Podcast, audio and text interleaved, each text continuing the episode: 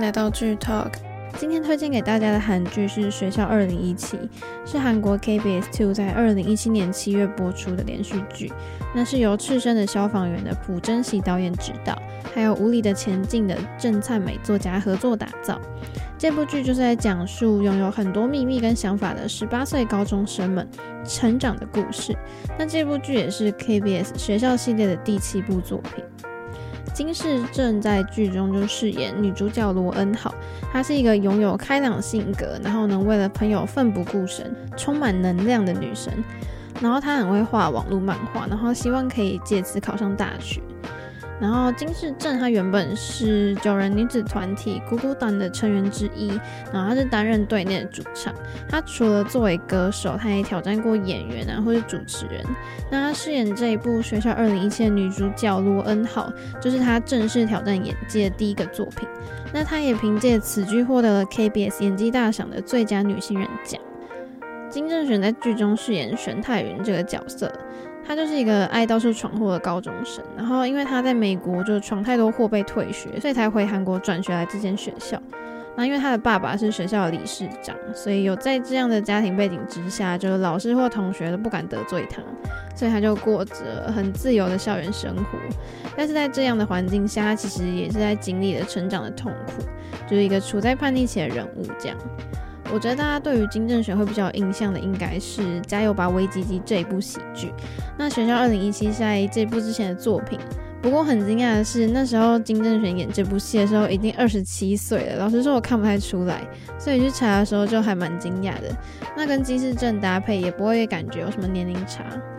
那张东颖在剧中饰演宋大辉，他是一个所有学生家长都很羡慕的优秀的学生，就不论学习啊、个性或是外貌，每一个方面都很完美，就是一个很正义好青年的形象。然后班上不管是男生或女生都很支持他，深受同学跟老师们的喜爱。可是这样的人物设定就有一个不那么完美的地方，就是他出生于普通家庭。就没有什么钱，然后跟男主角的家境刚好相反，那这也是造成他们两个在剧中有一些摩擦的原因。那张东颖就是现在话题度很高的《绿豆传》的男主角。那那时候看这部剧的时候，两个男生主要角色都是我第一次看他们演戏，所以没有什么可以去比对的作品。不过我觉得他们两个算是耐看型的男生，就是越看会越喜欢的演员。再来要介绍就是学校系列当中，我觉得都蛮重要的老师这个角色是韩周婉饰演。那性他就是个性比较胆小脆弱，然后就是一个模范生，毕业于名门大学。那他选择教师有一个原因，就是因为教师退休后会有生活的保障，所以他才选择这个行业。那他就成了男女主角班上的班主任，然后跟学生们相处的过程，他也回顾了自己就令人厌烦，然后很无聊、很平坦的人生。然后后来他就跟这些十八岁的学生们一起成长，成为了一个真正的老师。这部剧除了金世正之外，演员几乎都是我不认识的，就很多都没有演过什么戏，就没有大牌的演员。但是这部剧的导演跟编剧很厉害，因为是由赤身的消防员的导演，还有无理前进的编剧作家共同打造，所以光是编剧跟导演就让我还蛮想看的。那这一部也是学校系列的第七部，学校系列一直都是 KBS 引以为傲的电视剧系列，出演过的人现在都是大势的演员。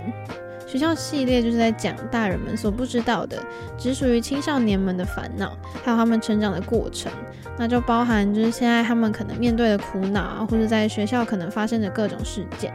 所以青少年的观众就很容易产生共鸣，所以这也是学校系列很有人气的主要原因。那学校2017就除了延续学校系列，在剧中会出现各种可能会遇到的状况，然后他采取了更多的尝试，增加了更多精彩的场面。不过那时候播出第一集之后，在韩国的反应并不是很好，因为在第一集当中有一个场景，就是学校会依照成绩发放营养午餐，大家就觉得说现在没有这样的学校了吧，就是蛮脱离现实的。然后这样的剧情，就连学生族群也表示没有什么共鸣，就有点缺乏现实性的剧情。然后还有这样的剧情跟主演的演技，就会成了网友讨论的焦点，因为他们就觉得需要足够的现实性。然后因为主演们就是蛮深色的演技，也被蛮多人讨论的。不过就像我刚刚讲的，就是这一部几乎都是没有什么作品让观众留下深刻印象的演员，所以对他们来说应该算是新的尝试。我自己觉得其实可以感受到属于高中生的那种热血又青涩的感觉，所以也没有觉得演技很严重影响的剧情，反而就是真的可以感受到很青涩的感觉。不过剧中就是围绕着一个神秘的事件，那也为这部剧增添了紧张感，所以我会觉得蛮新鲜的。但是最重要的就是不能因为想要创造戏剧效果，然后就忘了现实性，不然观众就很容易失去共鸣。那就这部剧的选角来说，我觉得每个角色的颜值都还蛮高的。虽然真的很多我第一次看到的演员，可是说真的，男生配角颜值都很高，像是 SF9 的陆云，还有出演过操心的徐志勋，都是颜值高的小鲜肉演员。然后我觉得这部剧很棒的地方就是，它剧情不会一直主要集中在男女主角身上，它是平均分散在各个角色，让每个角色都有各自的亮点跟故事。所以就算是配角，也都会有蛮多时候在讲他们的心境，就让每个角色都在观众心目中留下独特的印象。那剧中也讲了校园剧最常出现的霸凌事件，就带给人们一种很真实的感受。那剧中老师啊、学生、父母之间的纠葛，就每随着每一集不同剧情的展开，还是让我看得蛮开心的。虽然在韩国收视不好，但是我不会觉得真的很不好看。这部剧还有一个有趣的地方，就是他用了很多别的剧的梗，像是《太阳的后裔》里面那个名场景，这里这里面是校警打掉老师的手机，然后那个时机就抓得很刚好，看了就会让人觉得啊，这个就是《太阳的后裔》的那个梗。然后在《三流之路》里面出现的拉面梗，在这里面有用到。其实就是如果电视剧一直用这种模仿梗，然后用的不好的话，会觉得很烦。可是我觉得编剧用的时机就真的蛮好，让我觉得很有趣。我常常看到大笑，因为就有接到编剧想要传达那个梗，然后添加了这些搞笑元素，就也成功的把剧带上一个轻松的氛围。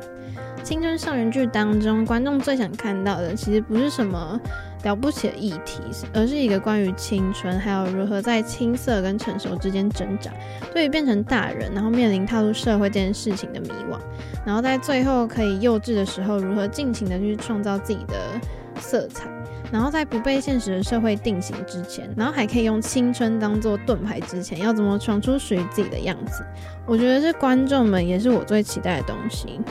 那韩国校园剧中，就是可以看到他们的升学制度，对他们来说，升学真的是一件决定人生的事情。每个学生最重视的就是高考，如果你考不上大学，那就没办法在社会立足。这也是他们的文化吧。那在这部剧里面，当然有讲到很多关于成绩考试的事情。那这个学校就是把成绩看得最重要，就不仅会公开贴出分数排名，然后很夸张的就是会按照排名吃饭。就成绩好的人就可以优先提供午餐，然后垫底的就要排在最后吃饭，所以导致有些人就是吃不饱，那还要自己带午餐上学。就虽然有点夸张了整个制度的感觉，可是我觉得演员们在这方面的诠释的蛮好的，因为可以感受到他们迫切的心情。学校系列上一部作品《学校2015》当中，就也扮演着很重要角色的老师。韩中文饰演的就是一个，他虽然是一个菜鸟老师，可是就是有满腔的教学热忱，很为学生着想。那比起师资的成绩，更重视品性啊、道德，就也更体现了韩国学生们或者家长最重视的反而是成绩。那他在这里面当然就要成为那个去改变这种想法的关键人物。那这个班主任就是他，平常会很细心的留意每个学生，就算在别的老师眼中就是一事无成、成绩很差的学生，在他眼中他还是可以看到他们的优点，然后让学生们就很感动。那女主角罗恩好在学校的成绩就是因为垫底，所以校长跟其他老师们都超讨厌她，所以只要听到有学生惹事，都会觉得就是罗恩好，所以就是成绩不好的人才会做坏事。那我就真的觉得蛮多剧都讲过这种不公平的学校体制。还有很现实大人的思想，但是我也不知道是不是就是真的出了社会之后，你就必须被迫服从于现实，所以看事情都只有想到利益权利。那在剧中，学生们就是表现出来的感情跟故事就显得特别纯真，可能只是要烦恼说明天出去约会要穿什么，或是要怎么打扮。但这也是我喜欢校园剧的原因。